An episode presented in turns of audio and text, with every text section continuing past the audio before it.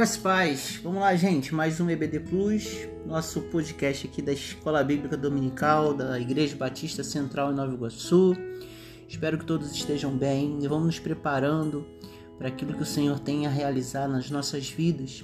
E é sempre importante estudar a palavra de Deus com devoção, mas também com aprofundamento, tentando entender, tentando é, buscar mais conhecimento sobre aquilo que está escrito e sobre aquilo que nós podemos aplicar nas nossas vidas, porque isso que é importante.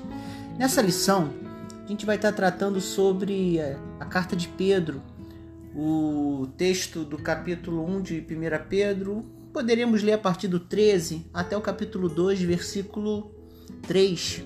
Nesse pedacinho aí da, da carta de Pedro, ele está fazendo uma relação entre três temas muito importantes para a vida cristã: salvação, santificação e libertação. Vamos tentar pensar esses três temas dentro dessa perspectiva que Pedro coloca na sua carta de algo relacionado à vida cristã entendida como peregrinos nessa terra sabendo que essa igreja que Pedro escreve essas, essas, essa carta, ela estava sofrendo perseguição e eles tinham se, sido dispersos por toda a região ali da Ásia Menor. Então vamos aqui, nessa perspectiva, tentar entender a santificação, a, a salvação, santificação e a libertação.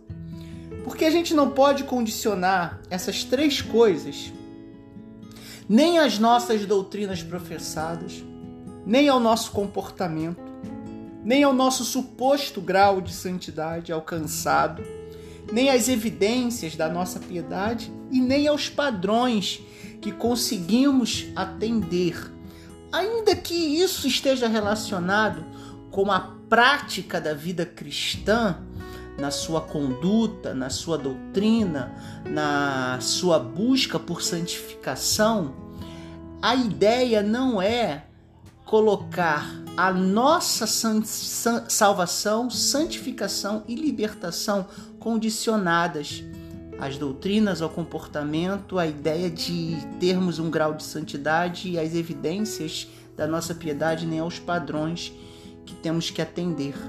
Por quê? Tudo isso pode ser falseado, emulado pela própria religião.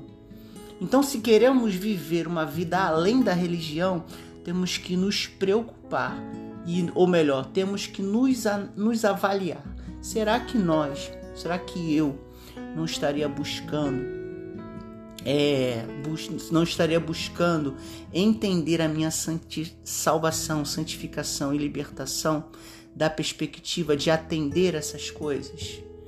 Porque salvação, santificação e libertação são coisas relacionadas a Deus. E a religião precisa estar entendida como um instrumento de Deus e não como uma finalidade que determina as coisas sobre Deus. Por isso, quando é Deus que opera a, a salvação, santificação e a libertação, quando é Deus que opera e não a religião, nós sabemos que o preço do resgate não foi não foi prata nem ouro, mas foi o próprio sangue de Jesus Cristo derramado na cruz. E por meio de Cristo, nós cremos que Deus nós cremos que Deus é o nosso Criador e Salvador e podemos colocar a nossa fé e a nossa esperança em Deus.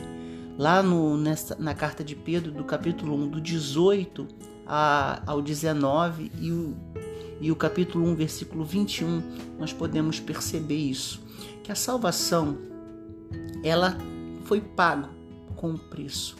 Ou seja, não foi a obra humana, não foi o valor humano.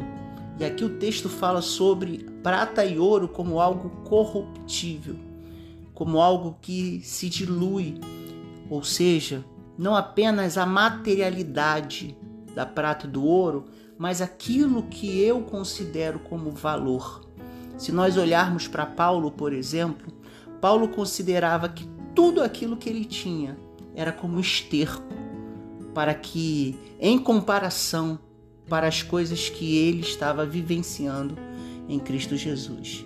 Por isso é tão importante a gente entender que fomos pagos, que a salvação, que a nossa salvação foi paga, não pela religião, não por aquilo que achamos que tem valor dentro da religião, mas pelo sangue de Jesus.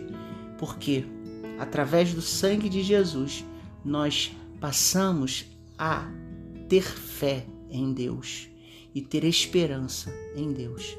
Por isso não é nosso mérito, não é nossa obra que nos leva a alcançar a salvação. E aí nós vamos para o segundo momento. A salvação, ela nos conduz à santificação. Quando é Deus que opera a santificação, nós somos purificados de nossa vida ou melhor, nós somos purificados de tudo aquilo que corrompe a nossa vida e passamos a obedecer à verdade, visando o amor fraterno, sincero, mútuo, ou seja, uns aos outros e de coração. Essa santificação é direcionada, nós somos purificados pela verdade e não pelo comportamento, e não pelas evidências, e não pelos padrões, muito menos pelo grau de santidade que achamos que temos. Nós somos santificados pela obediência à verdade. E aqui a gente precisa entender bem essa relação entre obediência e fé. A fé, ela não leva necessariamente à obediência e a obediência não leva necessariamente à fé. Ou seja, as duas coisas são parte de um mesmo processo de relação que construímos com Cristo para vivermos fé e esperança em Deus. O que, que eu estou dizendo? É que nós não podemos condicionar. Eu creio, por isso eu obedeço ou eu obedeço, por isso eu creio. As duas coisas fazem parte da mesma relação com a verdade. E o próprio Jesus disse isso.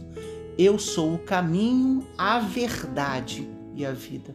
Se a verdade é uma pessoa, a nossa obediência, ela tem que ser uma obediência dialógica, de interação, de relação, é, um, é construir um relacionamento com Cristo. Por isso, o processo de santificação não é apenas um ato de ritual religioso, mas é um caminhar de conhecer e prosseguir em conhecer a Deus através de Jesus Cristo, que é a verdade.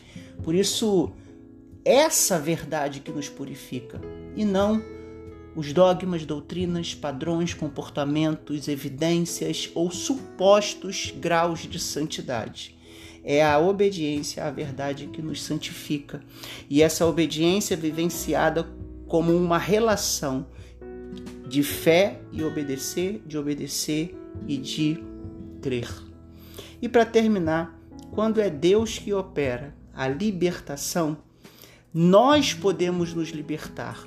O texto de 1 Pedro capítulo 2, 1 ao 3, é, para concluir todo o ensinamento que Paulo está tá colocando ali para a igreja, ele diz: portanto, libertem-se de toda maldade, engano, inveja, maledicência, para então experimentar as coisas espirituais como crianças bebendo leite.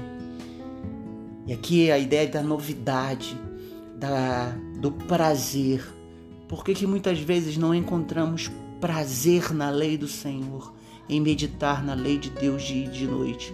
Porque nós queremos experimentar uma salvação e uma santificação pela religião. Mas quando nós somos salvos e santificados, salvos pela fé em Cristo e santificados pela obediência à verdade, nós na, nós, na nossa experiência cristã de vida, nas relações, nas lutas, nos desafios, como peregrinos na terra, nós podemos nos libertar da maldade, do engano, inveja, malicência, para então experimentar as coisas espirituais como algo prazeroso, como crianças bebendo bom leite, para então crescer para a salvação, alimentando-nos de espiritualidade pura.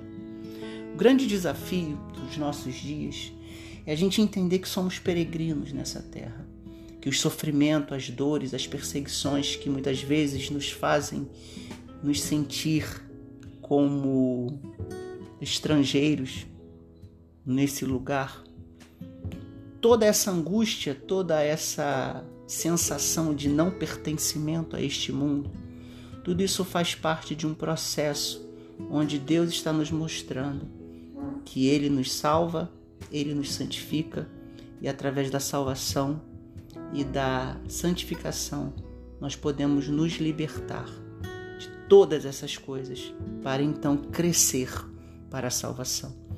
E o que significa isso na prática? Na prática é a gente enxergar a vida para além de nós. É a gente aprender que a salvação ela tem um custo pago por Cristo e esse custo nos conduz a uma fé que obedece e uma obediência que nos leva, que nos faz e uma obediência de crer.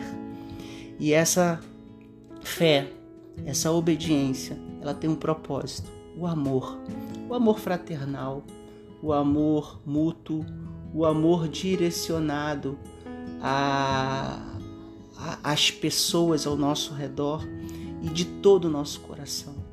E assim, experimentando essa novidade que há em Deus, através de Cristo, essa fé em obediência e essa obediência em fé, essa libertação de tudo, para então começarmos algo novo, algo que nos dá prazer de cada vez mais buscar e buscar e buscar o Senhor enquanto se pode achar.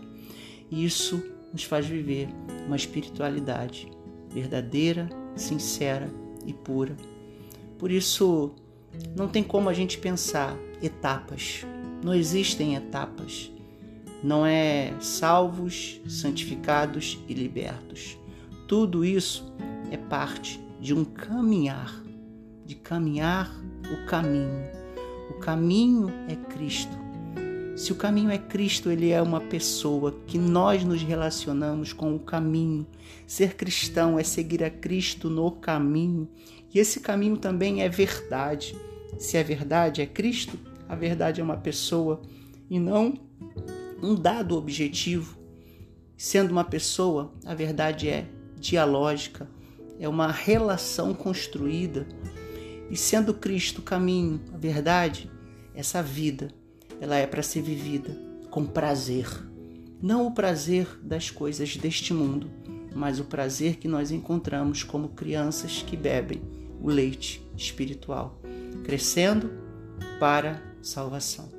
Que Deus possa nos abençoar e nos orientar para que possamos viver a salvação não da religião, a salvação da fé em Cristo.